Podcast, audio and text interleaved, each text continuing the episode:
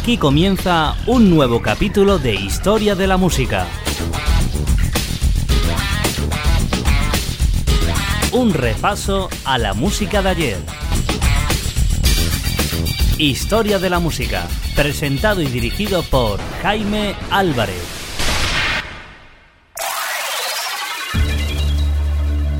Lo mejor de los 80 en Historia de la Música.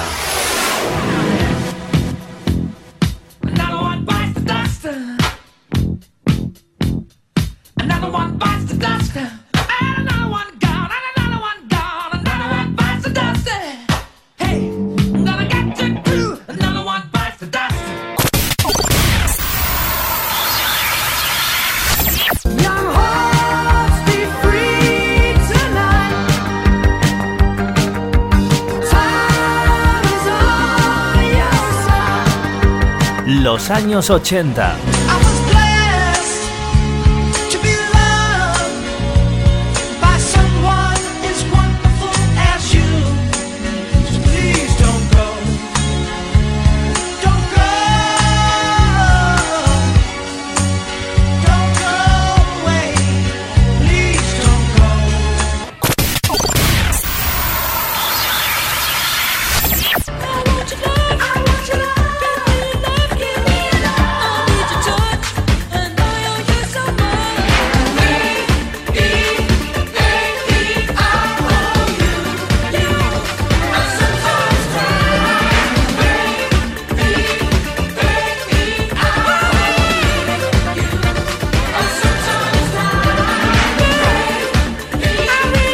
De lo mejor de los 80 aquí, en Historia de la Música.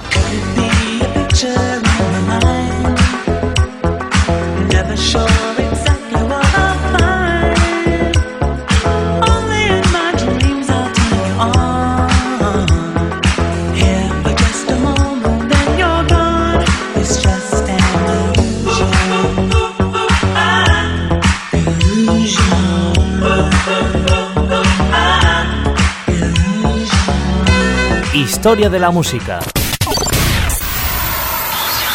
Los años 80.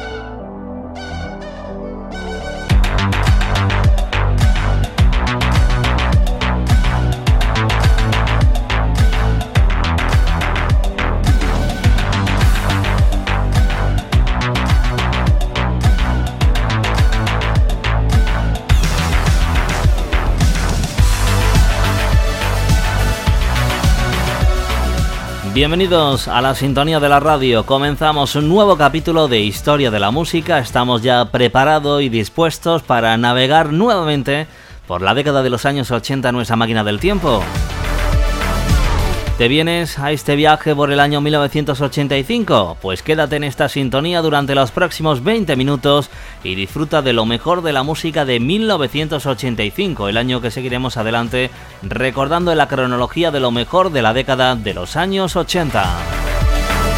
Mi nombre, como ya lo sabes, seguro Jaime Álvarez, un placer de estar contigo en esta nueva edición, nuestro capítulo en el día de hoy, número 303.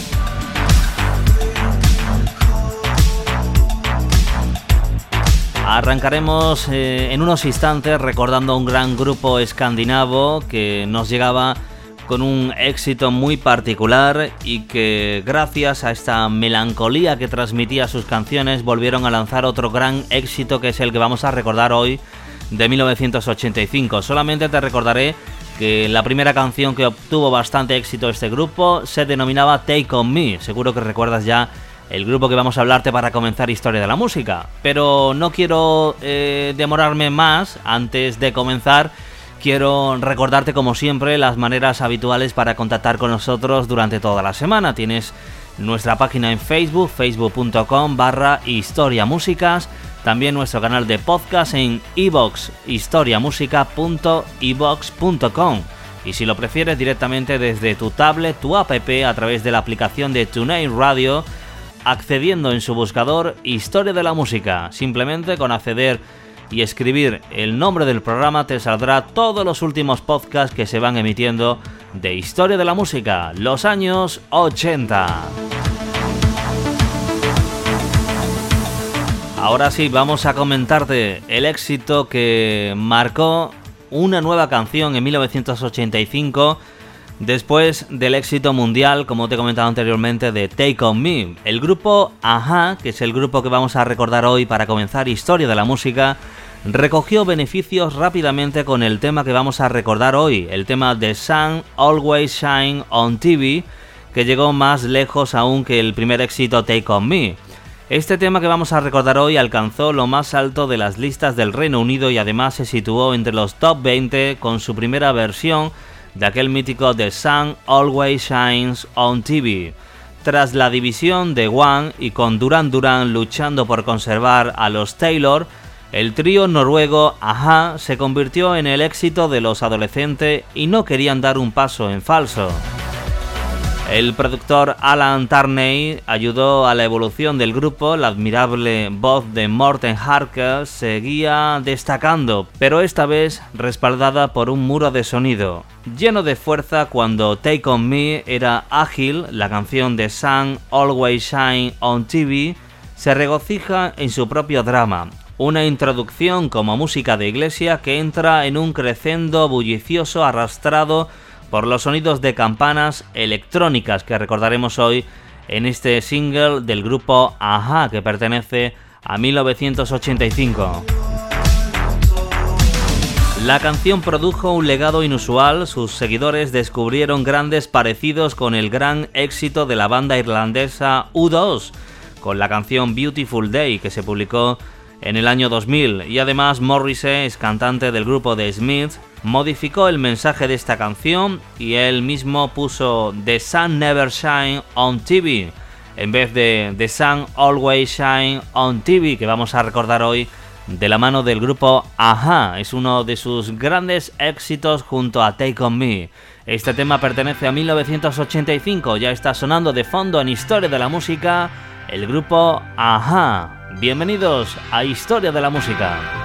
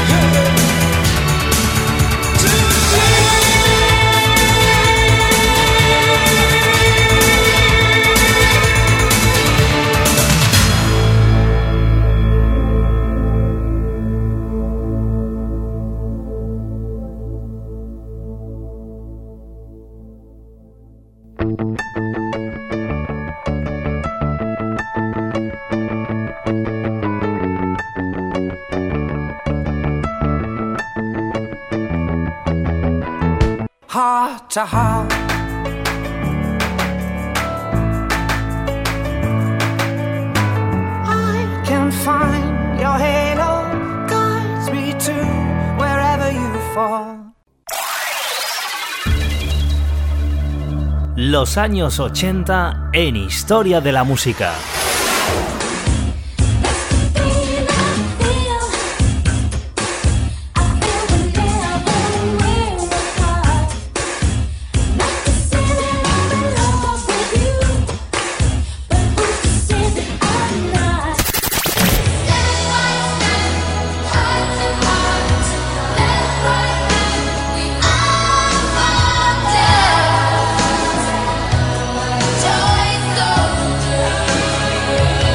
Los años 80.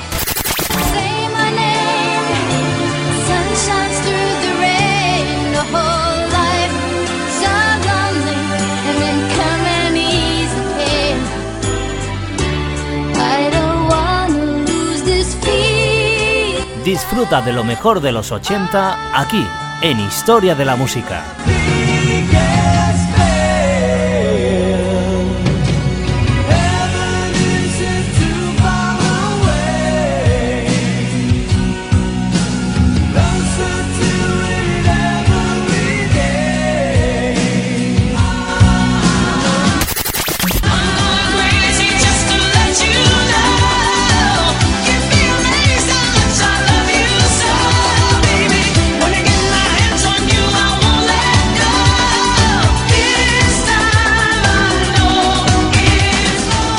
Historia de la música.